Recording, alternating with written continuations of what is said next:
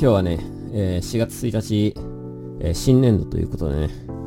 まあでもね、あの、ボイスアヤの面も、まあ、リニューアルしてもよかったんですけど、まあとりあえず当面はこのままでいこうかなというふうには思ってます。このね、あの YouTube の見て、今 YouTube で見てる人は、このね、デザインとか、ああいうのとかまあ、たまに変えようかなとは思うんですけどね、その、一応ね、今シーズン1なんですよ。なんかね、あの、ポッドキャストのやつで、あの、登録するときにね、そのシーズン1で、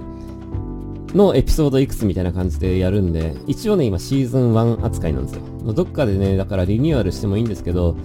まあ、リニューアルするならむしろこういうタイミングかなとは思ったんですけど、なんかこう、とりあえず今のところはこのままでいいかなというふうに思ってます。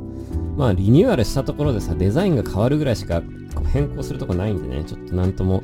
あの、変わった感っていうのはあんまないような気もするんですけど、まあね、あの、そういう感じで今一応ね、シーズン1ということでやってます。僕もあんま意識してないんですけどね。でね、えー、まあ今日4月1日ということで、まあ各社入社式がね、行われているとは思うんですけど、まあね、せっかくのこう入社式で、本当はね、大々的にやりたいところもいっぱいあるでしょうけど、まあ残念ながらね、えー、結構リモートでね、やってる人も多いのかなと思います。なんか多分ゴールデンウィークまでは、あの、新入社員来なくていいよみたいなね、会社もあるみたいで、ね、まあ、難しいとこですよね、これね。で、学校も正直どうなるのか、まあ小学校はやるでしょうけど、結構大学とかはもうリモートに切り替えるみたいで、あの、どう、どうすんでしょうね。むしろその京都コンピューター学院とかもどうすんのかなとかね、思ってて。えー、まあ僕はその前半期というか、えー、前期はないんでね、授業が。だから特に関係ないんですけど、あの、他の先生方はもしかしたらこう遠隔授業に切り替えてる方はいらっしゃるかもしれないですね。これ遠隔授業だったら僕だって家でこう喋るわけですから、結局ね、なんかこのボイスアイアンの目みたいな感じで、あの、やる感じなんでしょうね、きっとね。あでも、ま、遠隔もまあこういうご時世だから仕方ないとはいえ、なんか僕なんかはその東京に住んでるものとしては、あの京都に行くということ自体も結構ね、楽しいんでね。まあ、そういうのがなくなってしまうのはちょっとなんか寂しいなとは思いますけど、まあもちろん秋以降ね、このコロナがどうなってるのかわかんないですけど、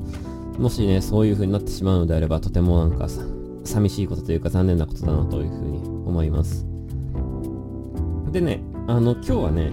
あの、エイプリルフールなんですけど、まあ、あの、特にね、エイプリルフールについてね、何か触れることはね、ありませんね。えー、なぜかというとね、僕がエイプリルフールが嫌いだからなんです。これはね、あの、ぜひ僕の過去のブログを読んでほしいんですけど、僕はね、エイプリルフールが嫌いなんですよね。で、その僕の過去、過去のブログを読んでくれた僕の親戚の人がね、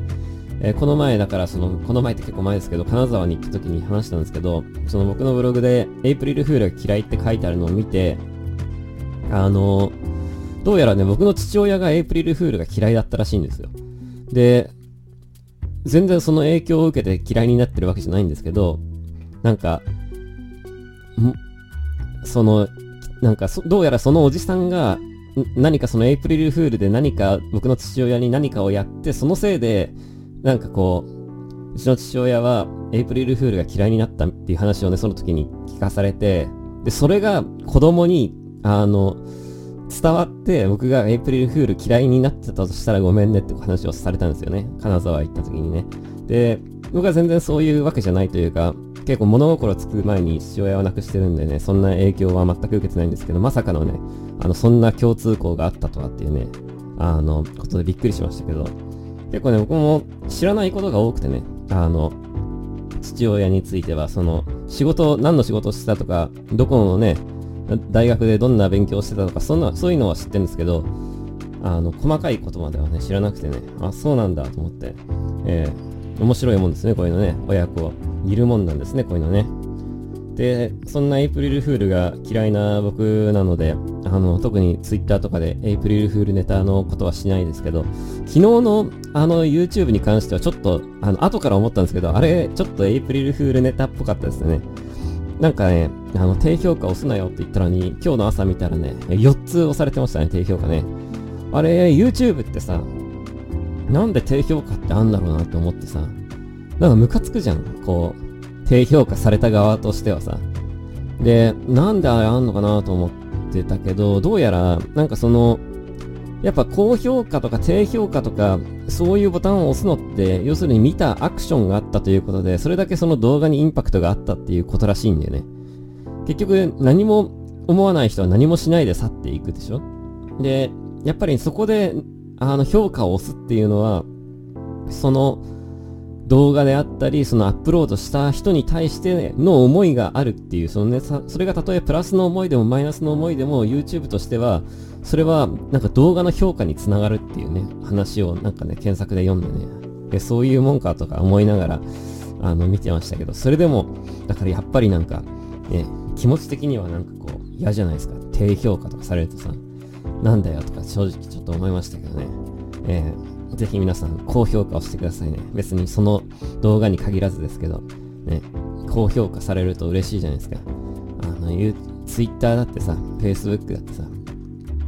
いいね来ると嬉しいでしょ。あの、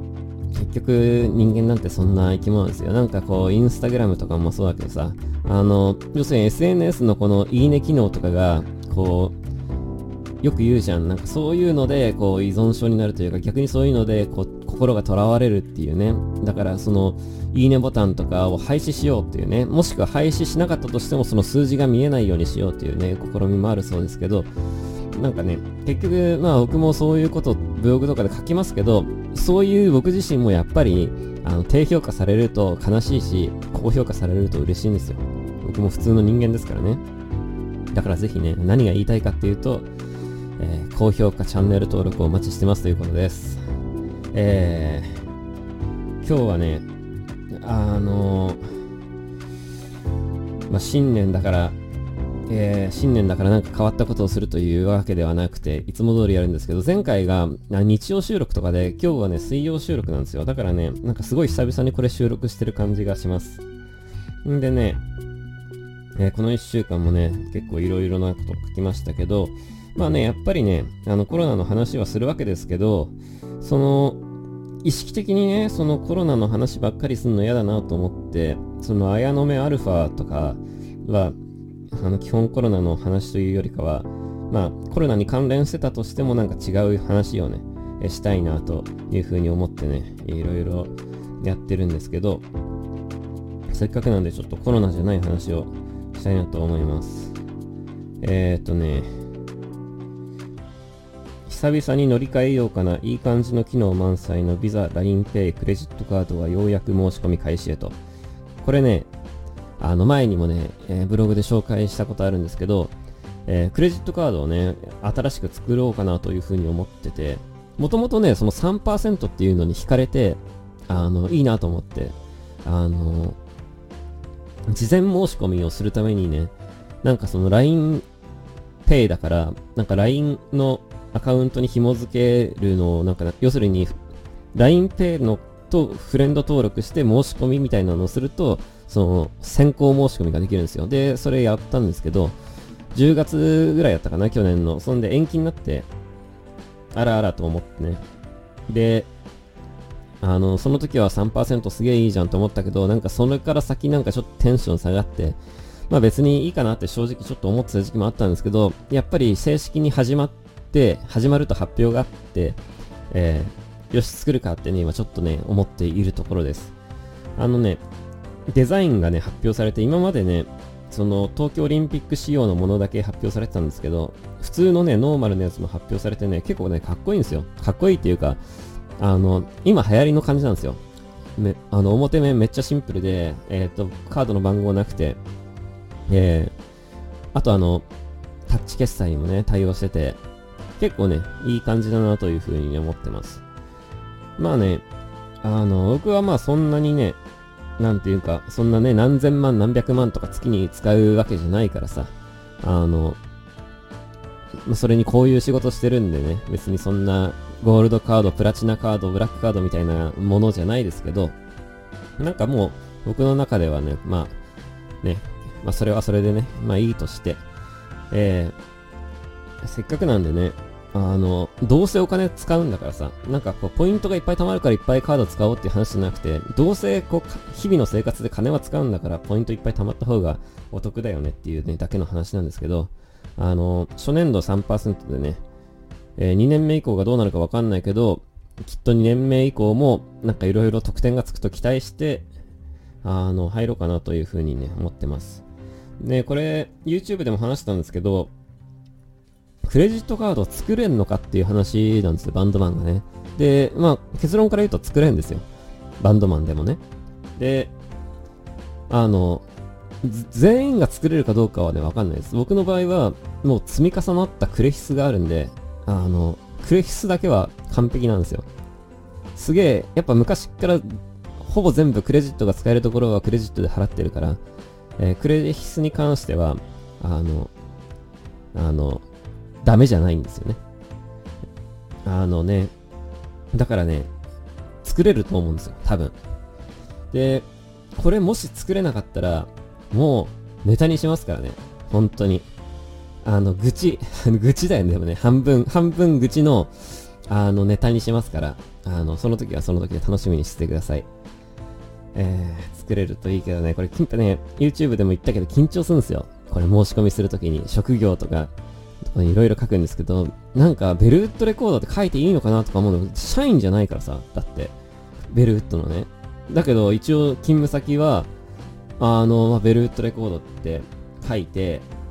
これ書いていいのかな？よくわかんないけど、でも一応勤務してっからね。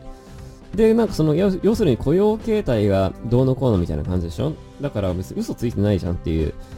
ところで、本当にね、正しい書き方がね、よくわかんないです。バンドマンがクレジットカード作るときのね。ちょっとこの辺調べて、あの、ブログに書いたらなんか、いろんなバンドマンが参考してくれるかもしれないよね。これね。えー、次。明日は雪、明日は雪予報。せっかくなので春に降った過去の雪とその時のスケジュールを調べてみた。これ過去に春に降った春に降ったになってる。春に降ったじゃなくて、これ漢字がね。いや漢字変換のミスはね、よくやるんですけど、すみませんね。えー、気が向いたら直してきます。これ雪降ったね。びっくりしましたね。いやーもう、こんな時にこんな雪降るのが、まあ今日も結構寒いけどさ、ここ数日やっぱ寒いね。で、あんなね、積もるほどの雪が降るとは思いませんでしたけど、まあその春に降る雪っていうのは決してこう珍しいことじゃなくて、あの数年に1回はやっぱ降るんですよ。で、4月にもね、雪が降るというね、話で、えー、過去にね、4月に降った雪はいつだったのかっていうのを遡ってみたというところでね、つらつらと書きましたけど、あの、エーテルの発売日が雪だったっていうのを僕もこれ書いてて、全然気づかなかったんですけど、皆さん覚えてますかねこれね。で、僕が覚えてるのは、2010年の4月の17日です。ちょうど10年前ですけど、この日は国運ツアーで、えー、高崎と新横浜の 2days で、あの、めっちゃ雪降ってたんですよ。で、ライブ終わって外出て雪降ってて、マジかっていうのを覚えてます、よく。その時みんなでそんな話をしてたの。めっちゃ寒かったしね。で、4月の17日だったんですけど、ここ100年ぐらいの、100年ちょっとの記録を全部見たら、そのね、やっぱ4月の17日に何回かやっぱ降ってんですけど、それ以降はね、降ってないんですよ、東京で。まあもしかしたらその江戸時代とかまで遡ったら、ね、それは降ってる日もあるかもしれないけど、ここ最近では、あの4月の17以降はね、雪が降ってないんですよね。ただまあ今何かとこう、地球温暖化とかでね、気候が異常気象だみたいなこと言われてるから、もしかしたらね、えー、今年あたり17日以降にも雪が降るかもしれないからね、まだこの前の雪がラストの、ラスト雪だったとはね、わかんないわけでね、えー、この先どうなるかわかんないわけですけど、あの、あ10年前のあの全国ツアーの時はそういうね、記録的な日だったと。ね、いう、いうことをね、全く、あの、気にしたことありませんでしたけど、そうなんだと思ってね、あの頃からこういうブログとかやってりゃよかったんだよな、ちゃんと。でもあの時はなんかそういうモードじゃなかったんだよね。あのね、今だからこそできるっていうこともあると思うんですけど。でね、その前が2007年の4月4日にどうやら雪が降ってるということでね、僕がバリバリ前のバンドでやってたからですね、4月4日。雪が降ったなんて全然覚えてないですけどね。降ったんだね。で、2007年の前が、なんとね、その1988年なんですよ。だから、ここ最、ここ10年ぐらいは、あの、春、4月になってからも雪降ってるけど、その90年代と0年代は、4月は雪降ってないんだよね、日本は。日本じゃない、東京は。いや、だから、結構、最近この、ね、ちょこちょこと、まあ雪降ってるけど、意外とこう、むか、ちょっと前はなかったっていうね。で、そんでまた80年代になるとちょこちょこ降っているっていうね、4月もね。だからこれなんか周期あんだろうね、きっとね。今はだから4月もうちょこちょこ降ってる時期ではあるけど、もしかしたら数年経ったら、4月はもう一切雪降らないのがまた20年ぐらい続いて、また20年後ぐらいに降り出すとかね。やっぱあんのかもしんないね、こういうのね。あの、こういう大きなね、長期的なスパンがあんのかなとか、ちょっと書いてて思いましたけど。いやでもね、あの雪、あの、今回のね、雪降ってびっくりして、このやっぱね、春の雪ってね、何がめんどくさいってね、あの全国ツアーとかの時に、春のね、春に全国ツアー回ってる時に、スタッドレス、スタッドレスタイヤをいつ履き替えるかっていうね、問題なんですよ。で、うちのバンドはもうね、確かずっとスタッドレスにすることにしたんですよ、確か。で、昔はね、ちゃんとこう、律儀にね、冬とね、夏でまあ、履き替えるわけですよ。律儀にというか、スタッドレスの高いから、ね、その、普通の安い、夏とか普通のタイヤでいいわけじゃないですか。だから、やってたんですけど、あの、今は確かね、年中スタッドレスっていうことなんか誰か言ってたような気がするな。もあんまりよくわかんないんですけど、あの、これね、結構難しい問題でね、その、要するに全国ツアーだから東京は降ってなくても、その東北とか行くときにめっちゃ降るかもしんないでしょみたいな話になると、なかなかね、こう、履き替え時ってのがね、難しいんだよね。で、この前もまあ今ね、こういうご時世だから全国ツアー回ってるバンドは少ないかもしんないけど、あの、もしね、あの全国ツアー回ってるバンドが今いたら、きっと、その、あの雪でね、えー、マジかよってね、思ったと思いますよ。東京であんな雪降ってね。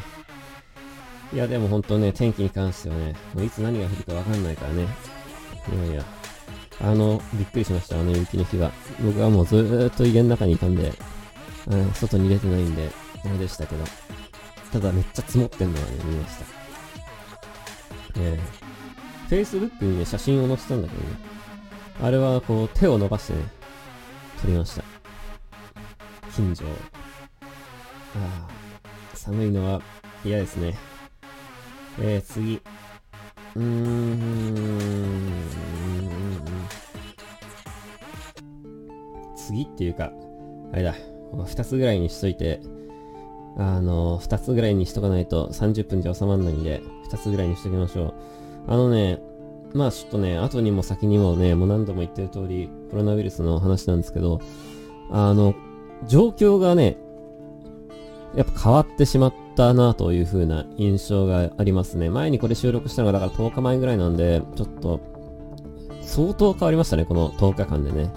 えー、日本の、まずオリンピックが延期になったと。で、オリンピックが延期になっ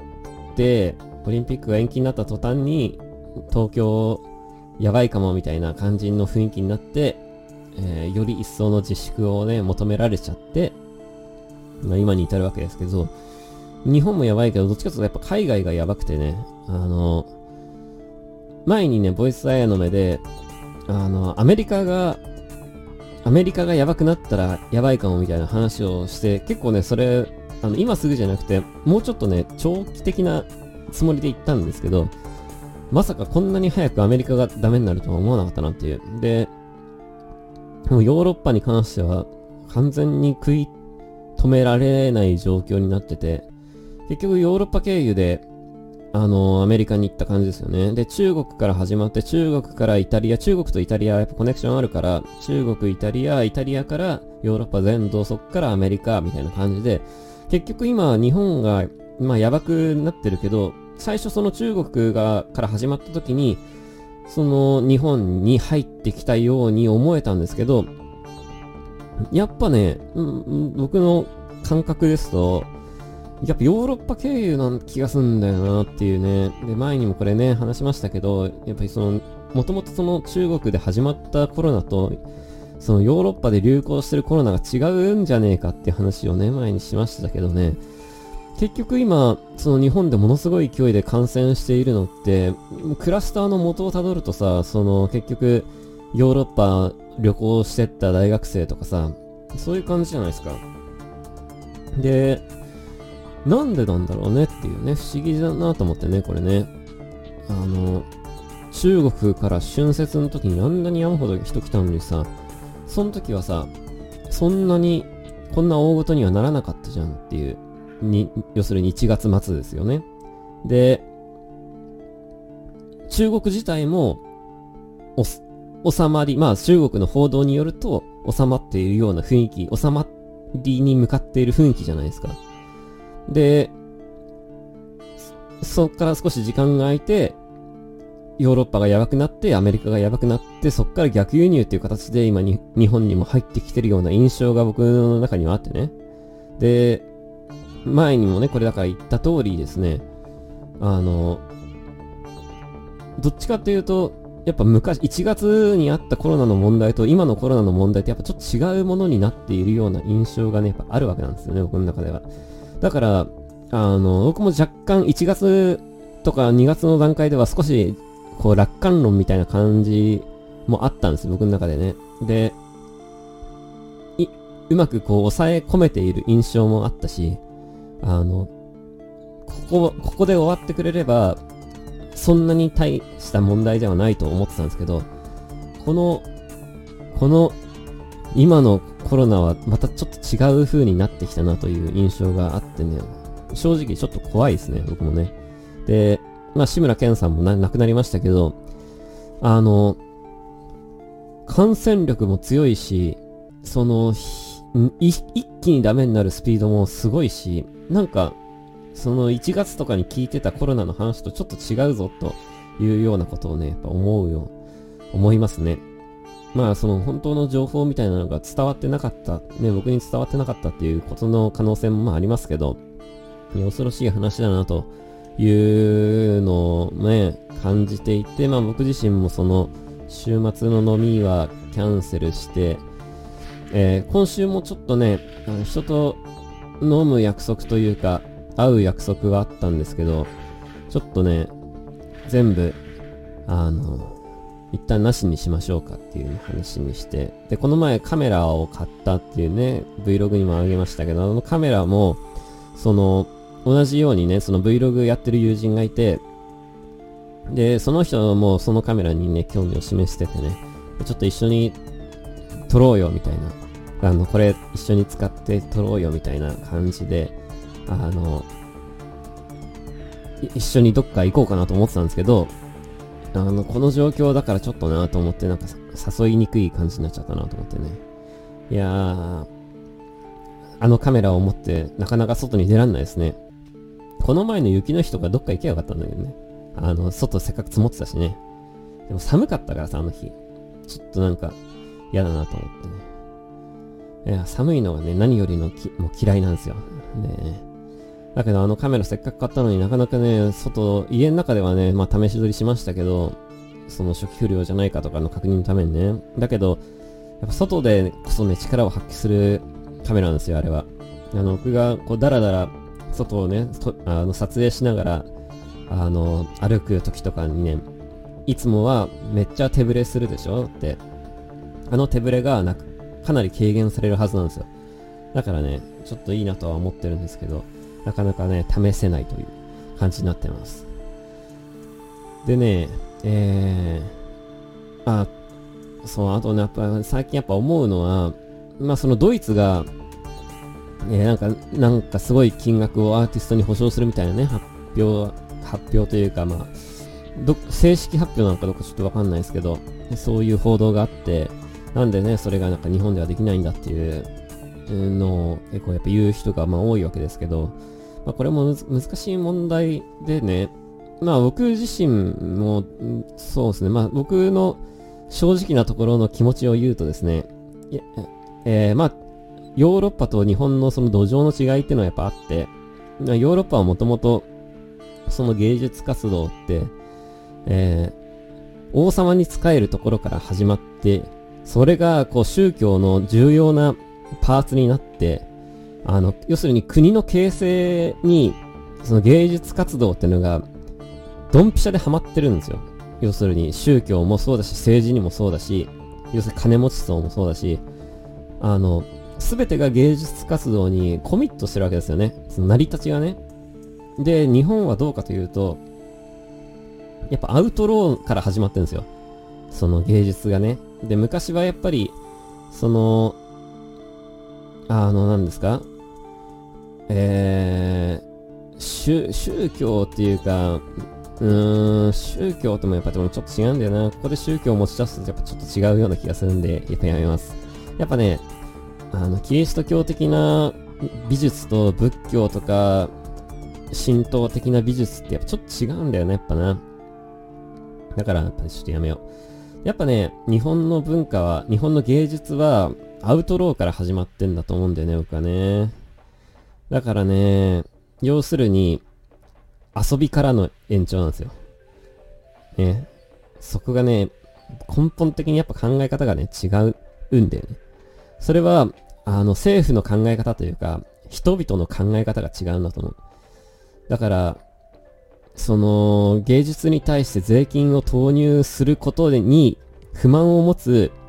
国民が多いかどうかという話ですよ。要するに、えー、日本の芸術はアウトローで始まり、要するに遊びの延長であり、それに対して、あの、国民のお金を、大事なお金を投入するのはおかしいっていう風に思う人がいっぱいいる以上、日本の政府はそれはできないでしょ。ね。あの、要するにそういう人たちを敵に回してまで、えー、芸術家をね、支援する必要は、あの、理由はないよねっていうね、話です。で、芸術は、その、要するに、国の成り立ち、ね、昔のその、キリスト教の、にも関わって、えー、昔の貴族のね、あの、にも関わって、政治にも関わってっていう歴史があるから、あの、そういうヨーロッパとかは、支援ができるっていうようなね、むしろそれ支援しないと、ヨーロッパはやっぱ伝統を重んじるあの地域ですから、あの支援して守らないとダメだろってやっぱ国民が思うから、それができるんですよ。だから、あの日本のね、ミュージシャンでね、やっぱ、保証しないことに対して起こる、まあ気持ちはわかるし、僕自身も保証されたらめっちゃ嬉しいですけど、ね、まあ、もちろんね、金くれるなら嬉しいよ。だけど、それをやっぱり言うのは若干お門違いな気はしてます。正直なとこね。えー、まあ、くれんなら嬉しいけどね。まあ、だからなんかちょっとどうなのかなとは、まあ、正直なとこね、ちょっと思いました。で、もう国の成り立ちとか歴史で考えるともうしょうがないね。どんだけ音楽が大事なものかっていうのは、それはそれは大事だけどさっていうね。もう、どうしたらいいんだろうねっていうね。これ多分アメリカもそうだと思うよ。シルク・ド・ソレイユ、まあカナダだけど、シルク・ド・ソレイユはもう倒産しそうっていう話もあるじゃないですか。で、結局ね、だから、やっぱヨーロッパがちょっと特殊なんですよ。で、まあヨーロッパの人たちがね、それに対してどう思ってるのか知らないけどね。で、ドイツなんてあんだけ緊縮緊縮っつってさ、もう絞り切ってさ、あの、経済対策してんのにさ、そんな金一気に芸術に対して金ほんと出せんのかなとか正直思うけどね。あの、わかんないね。だから、実際どこまでできるのかね。で、とりあえずだからね、まあそれ、そういうものの根本的なその芸術活動に対しての考え方がやっぱり日本とヨーロッパとアメリカってやっぱそれぞれちょっとちょっとずつ違うんだろうなっていうのをね、えー、ちょっとね、僕はそれを感じたんですよ。だから、あの、日本政府を攻めるのはちょっとお門違いかなというふうにこれに関してね、えー、正直思ってます。で、もう一つその自粛を強制っていう話、これだからちょっと論点がね、あの似てる話で論点が二つあるんです。一つはその芸術に対する保障のつについての考え方。で、あの、ヨーロッパと同じようにはできないんじゃないかなっていうのが一つと、というか、まあそれで、あの、もう、もう一つ補足すると、えー、もし、えー、金もらえるなら僕は嬉しいですっていう話と、えー、ちなみに僕、マテンロオペラで12年ですか活動して、その前もね、バンド、ビジュアル系のバンドやってて、え、国から補助金を一度ももらったことはないというか、えー、国から補助金をもらえるなんて話も聞いたことがないですというね、えー、国から補助金をもらってビジュアル系バンドできるのは最高に楽しい、あの、最高に楽しいっていう言い方変ですけど、えー、すげえいいなとは思うんですけど、ほん、ね、あの、ビジュアル系バンドに国の補助金が出たことって多分今まで一度もないと思います。えー、ぜひね、ぜひ補助金くださいっていう感じですよね。えー、あの、あ、これちょっとまたもう一回脱線しますけど、愛知、なんだっけ、トリエンナーレだっけ、なんだっけ、あの、なんだっけ、報道の表現の不自由点だっけ、あれも、僕あれすげえおかしいなと思うのは、あの、補助金ありきで芸術活動をやっぱやってんですよね。で、補助金が出ないことに対して、だから、あれもね、僕あの、報道の仕方もおかしいと思うんですけど、僕あれ、ちょっと今だから脱線しますけど、あの問題って論点2つあったんですよ。えー、っとね、要するに表現の不自由についての問題が、要するにこれをやる、要するにこの展示を出すってどういうことみたいなのが論点の一つでしょ？それが要するに表表現の自由に対してどうかっていう話と、もう一つは、え、これに対し、このイベント企画に対して補助金を出すことについてどうなのかっていう話なんですよ。で、あれ、だからね、二つの論点がごっちゃになってね、報道されてるし、あの、議論も二つの論点がごっちゃになってんだよね。要するに、あれを出すことが、あの作品を出すことに問題があるのかじゃなくて、要するにあれに補助金を出すのがどうなのかっていうね、二つの論点があって、僕はもうこの二つの論点がごっちゃごちゃになってることに対してもうめちゃくちゃおかしいなというふうに思ってたんですけど、ね、報道の仕方もなんかその特集番組もね、なんかちょこちょこ見ましたけど、みんなもうめちゃくちゃでさ、これじゃあもう何も視聴者ね、伝わんないだなっていうふうに思って、これはダメだなと思ったんですけど、あれはだから補助金ありきでさ、成り立ってる企画でしょ？で、あんなに、だもしさ、その表現の不自由点をさ、見たい人が世の中に山ほどいてさ、金を出したい人が山ほどお客さんいるならさ、別に補助金なしでさ、やればいいじゃんっていう話なのよ。表現を、表現活動をね。補助金、国から金をもらえ、補助金が出るから、やれるみたいな感じになって、それで、なお、その上でさ、表現の自由と、を訴えるのってなんかおかしいと思う。ずれてんと思うんだよね。なんか、要するに僕らがビジュアル系バンドが、このね、こう男がメイクしてやるなんておかしいみたいな、ね、論点に、まあ、もしね、なったとして、で、その上で、あの、僕らは、こう、やる、やるわけですけど、その時に例えば僕らが国から補助金をね、もらって、ライブ活動とか CD とか出し、出してるのであれば、またそれは話は別だと思うんだよね。で、なんかそこの問題がね、ごっちゃごちゃになってんの、あの、愛知の表現の不自由点はね。なんか僕はね、そこが本当になんかね、変な話だなと思いながらね、ちょっと見てましたけど。で、話を元に戻すとですね、えー、保証金の、ね、補助金の問題ですけど、だから、あの、補助金の問題っていうか、補助そう、保証の問題でね、だからライブを中止にすることに対して保証しろっていう話なんですけど、えー、このね、国の保証ってなかなかなか難しくて、要するに自粛自粛って言うけど、あの、中止にしろっていう話から始まるんですけどね。で、中止にしろっつってさ、中止にすんなら、じゃ中止を強制的に中止にすんなら、その分のね、保証金を出せっつって、で、海外はその給料とかのね、あ、なんか出るみたいね。給料の何パーセントを保証するとかね、なんかありましたけど、それをやれっていう話で、まあ、それはね、全くもってね、正論なわけなんですけど、その、これもね、なんか論点がいくつかあんだよな。要するに、結局ね、まあ日本も金ないけど、海外も金ないんですよ。で、金ないのに、そんな給料のさ、何パーセント、8割だか7割だかちょっと忘れちゃったけどさ、とか、その給付金、全員にいくら払うとかさ、なんかベーシックインカム導入するとかいろんな話ありますけど、まあ、金はないんですよ。ね、どこの国もね。あれ他の国いろいろ保証するって言ってるけど、あれ多分財源ないと思いますよ。財源ない上でやるって言ってんだと思うんだよね。だから、要するにそれって、未来に託すってことなんですよ。その借金をね。今こういう緊急事態だから、今はとりあえず知らんけど、なん、いろいろこう金を作る方法あるからさ、うん、あの、国債をね、発行するとかね。だからいろいろこう、金策して、無理やり借金して、金は作って、今この状況を乗り越えるっていうね、ことを、こうしてるわけですけど、じゃあなんで日本はそれをやんないのかっていうね、話なんですね。で、日本もこう、今まではね、緊急事態の時は、もうあれこれ金を作ってね、やってたわけですよ。それは別に今に限る話じゃなく戦争中だってさ、そうだったわけですよ。で、今も今回もやっぱこういう大変な時だから、とりあえずその別に音楽関係に限らずね、まあどこの会社もダメージを負ってるわけだから、一回もう全部経済止めて、あの、もう無理やり金作って、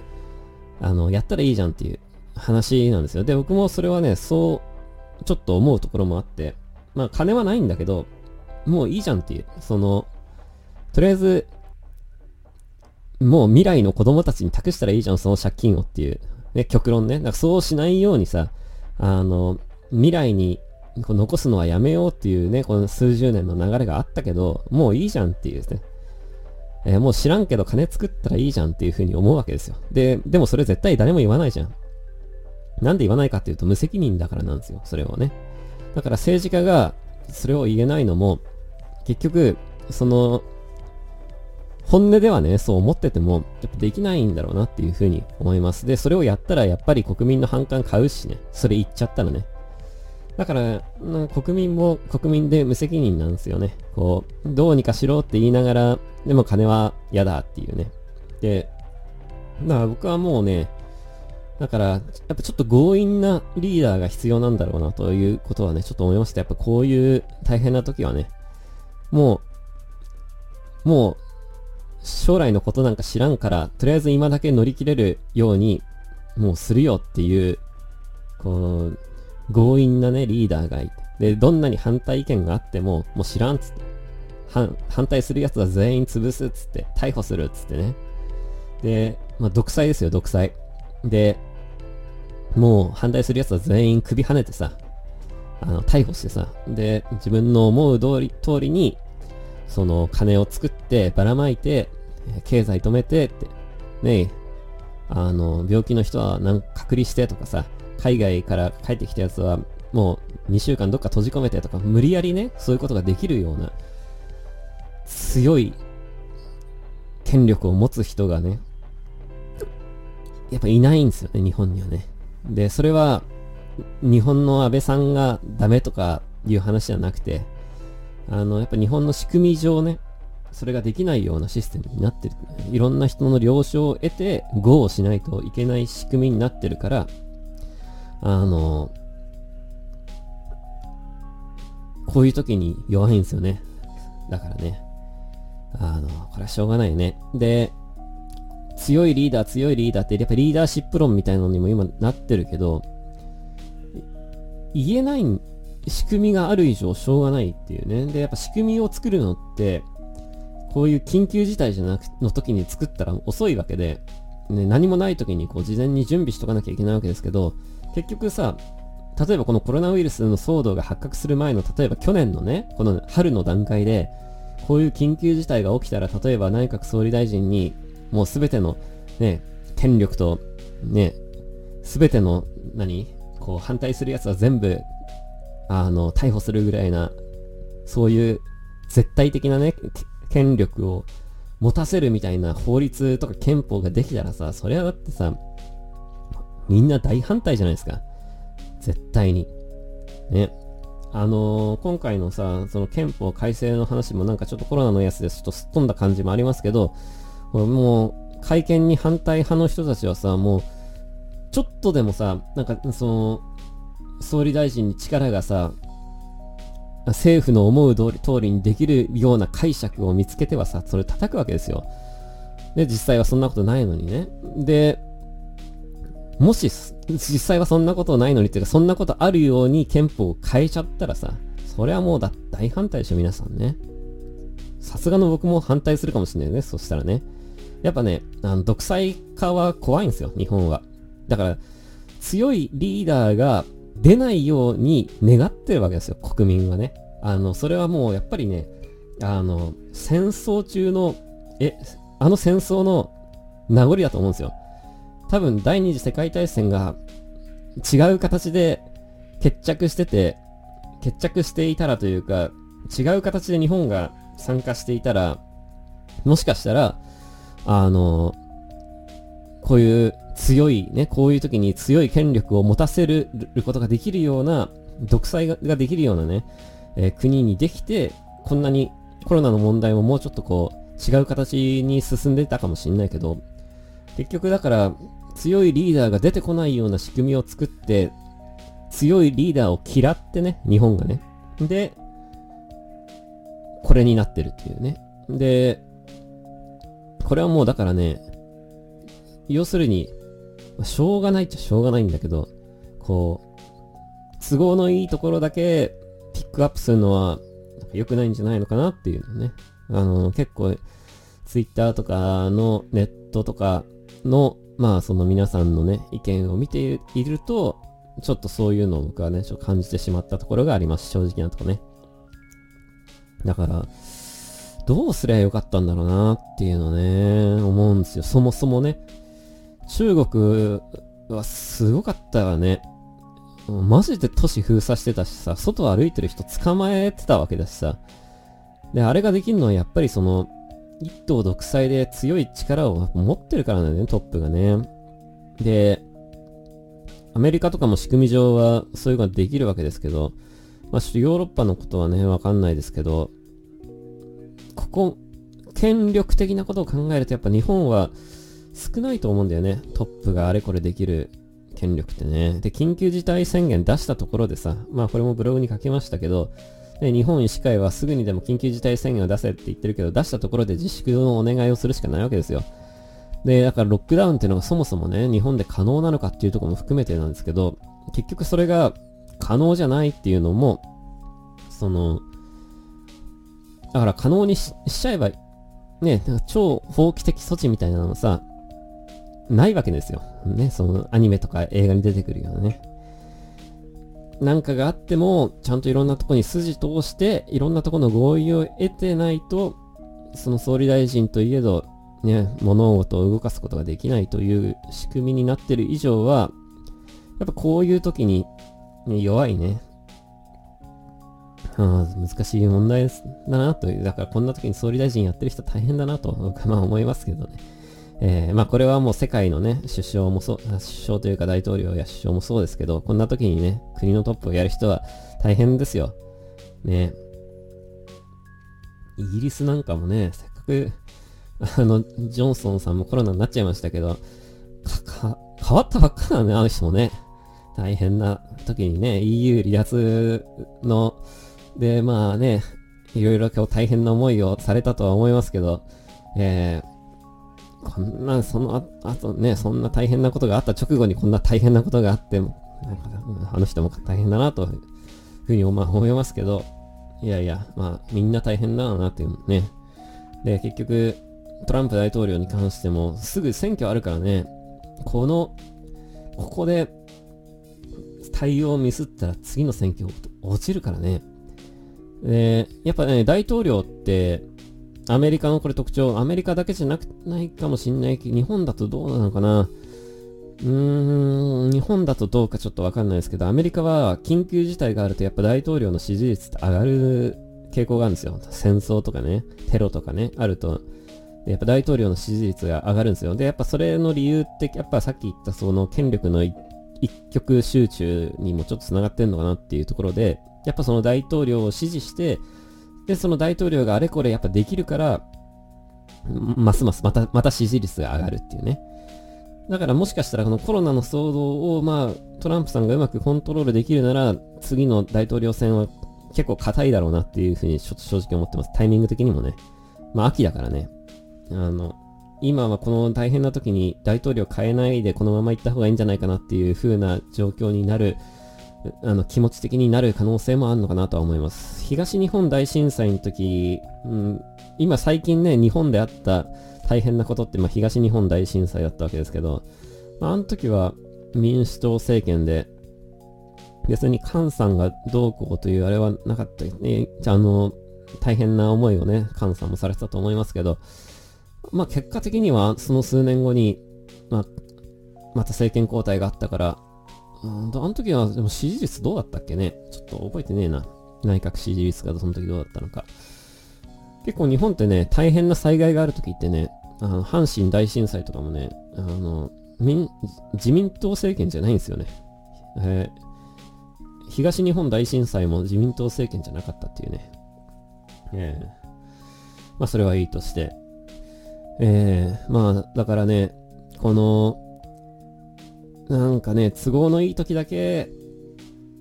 あの、政府のね、そのワンマンスタイルを求めるのはなんか良くない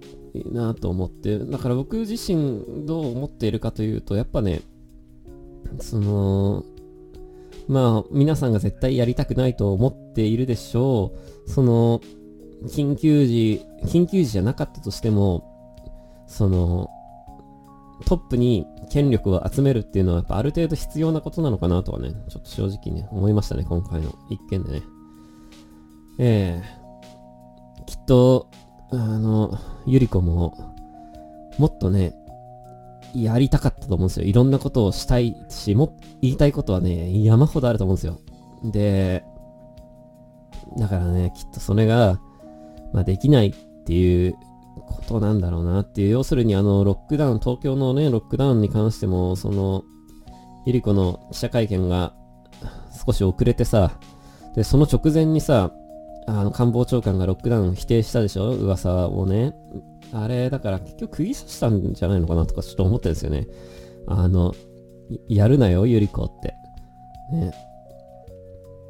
だからね、きっと思うとこね、いっぱいあるんだろうなと思います。だからこれ、小池都知事もきっと今ね、言えないこと、立場上やっぱ言えないこときっと山ほどあると思うんですけど、きっとそのまあね、いつか都知事を、まあもしかしたらこの7月の都知事選、まああんまたタイミング悪いね、これね。えー、オリンピックも延期になって、都知事選があって、どうでしょうね。都民の判断はどうでしょうね。うーん。やっぱこれもだからね、こう言えないというか、なかなか、本当本当はね、都知事ってね、もうちょっと権力あるんですけどね、あの、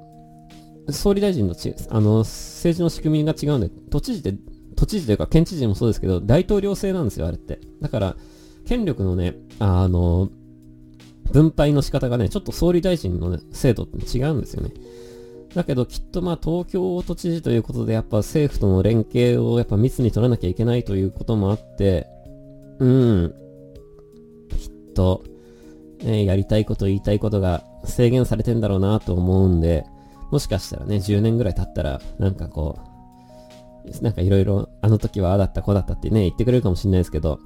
まあ今はなかなかやっぱ立場上やりにくいのかなというところでね、結局何がベストだったのか僕もよくわかんないんですけど、なかなかね、大変な時に、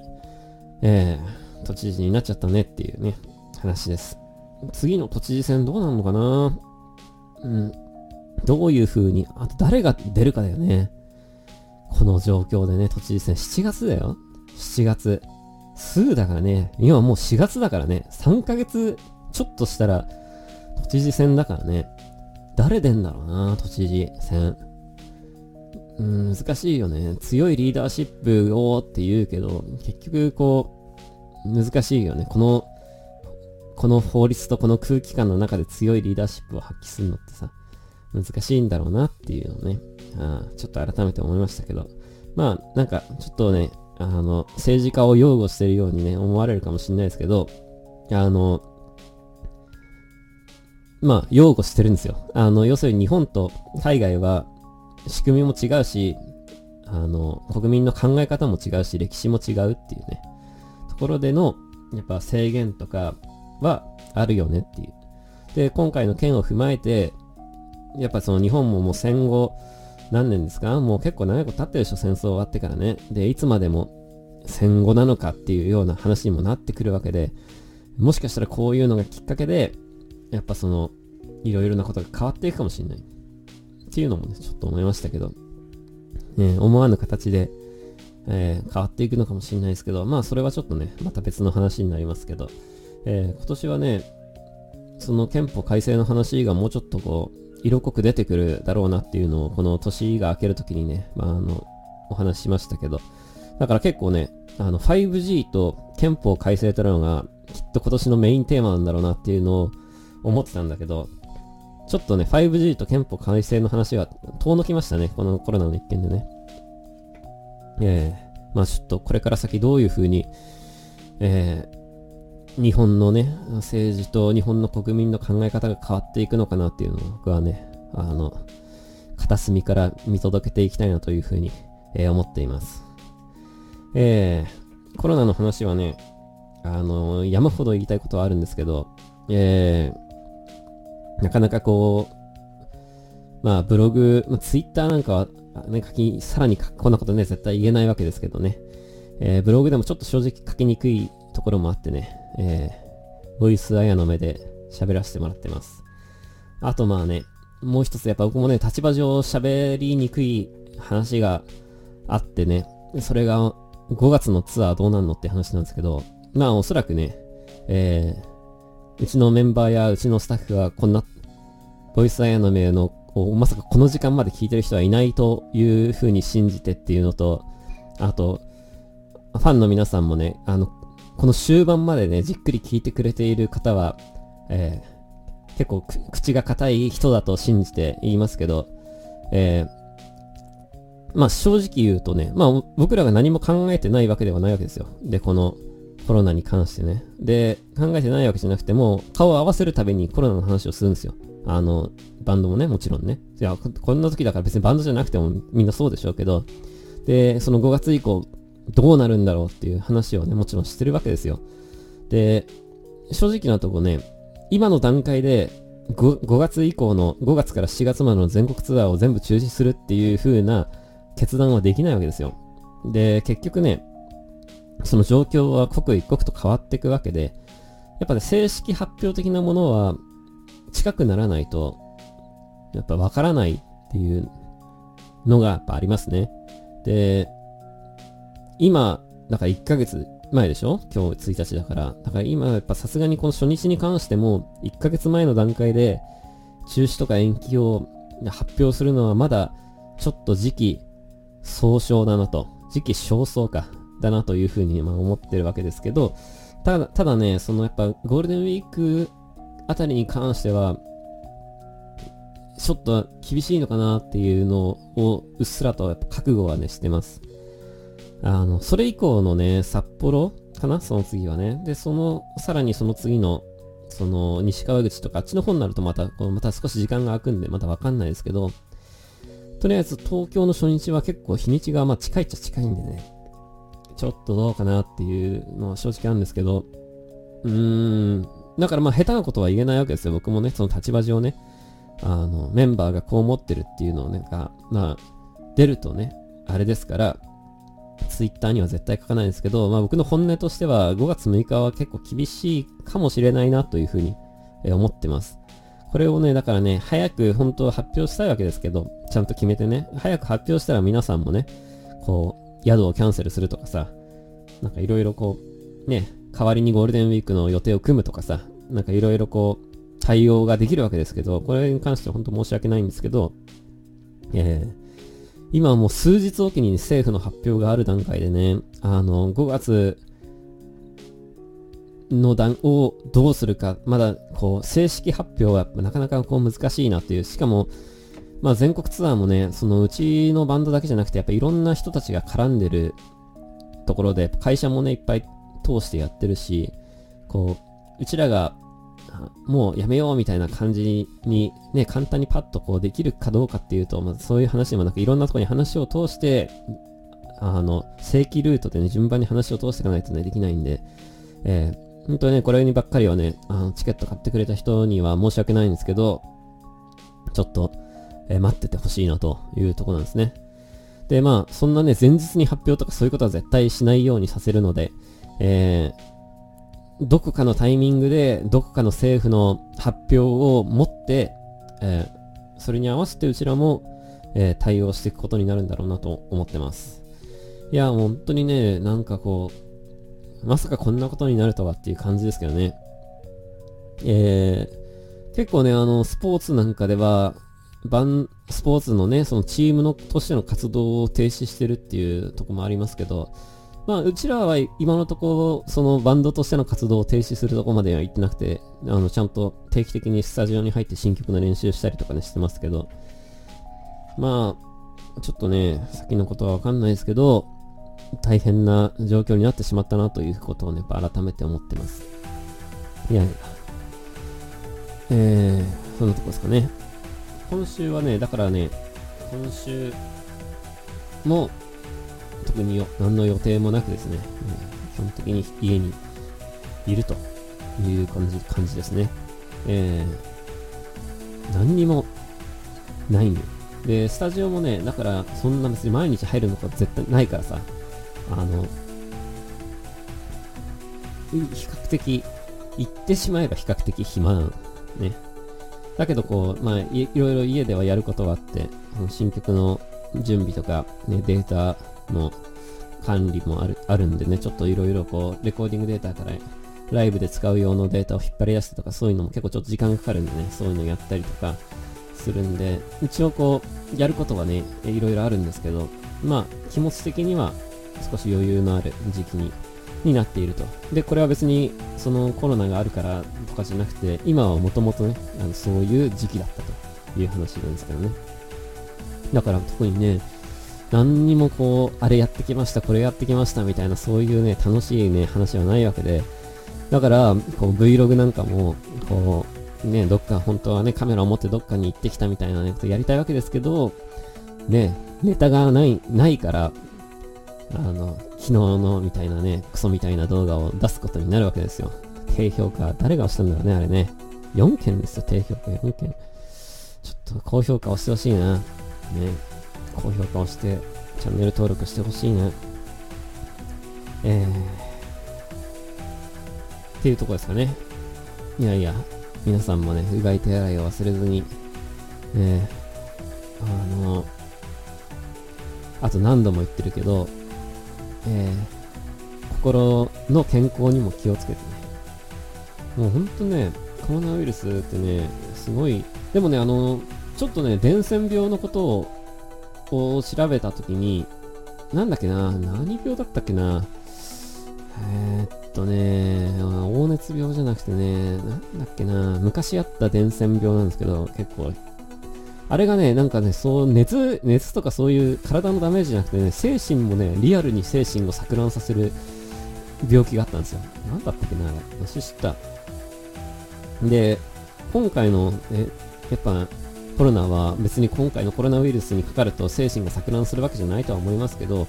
どっちかっていうとやっぱ、なんだかんだやっぱね、人の、人々の心にね、こう、深い爪痕を残してるわけですよ。で、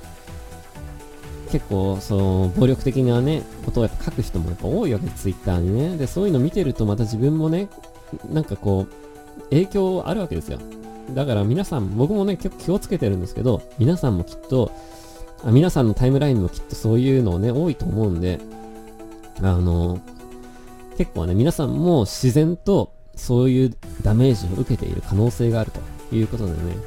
あの、体のケアはうがい手洗いとか、こう、需要競争、睡眠とかはまあ当たり前、まあ、のようにやってもらうとして、それだけじゃなくて、ぜひね、心のケアもね、怠らずに、えー、やっていけたらいいなと、やっていけたらいいなというか、やっていただきたいなというふうに思っています。あの、人に優しくね、えー、全てに、もう、リスペクトしてね、えー、そんなに、あの、クソクソ言わないでね、やっていただけたらいいなというふうにね、思います。えー、今日なんかもね、寒いけど、明日あたりからまた少しね、はほん今度こそ春が来る気候に、ね、なると信じて、えー、天気はまたちょっと来週以降も雨降る日もあるみたいですけど、気温に関してはさすがに今日ぐらいまでかなというふうに思ってます。この寒いのはね。えー、まあお花見には行けないけどね。えー、まあまた来年も桜は咲くということで、えー、なんとかね、今お互いに頑張りましょうという感じですかね。えー、今日はどんぐらい喋ったのか全然わかんないですけど、ちょっと長くなったような気がするな。えー、そんなこんなで、あ僕も気をつけますけど、もし僕がコロナになってたとしても、ね、叩かないでくださいね。えー、皆さんの、友達にもね、もしかしたらコロナの方いるかもしれないけど、あんまり叩かないようにしてあげてくださいね。コロナの、なったから、あの、魔女狩りみたいになったら、ほんとそれこそ終わりですからね、日本ね。え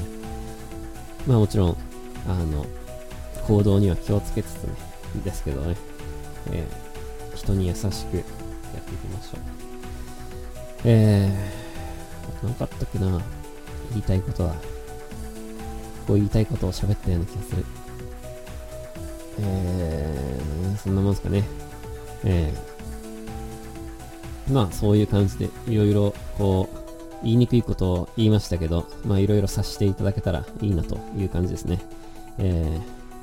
ー、あまりあやめがツアーについて、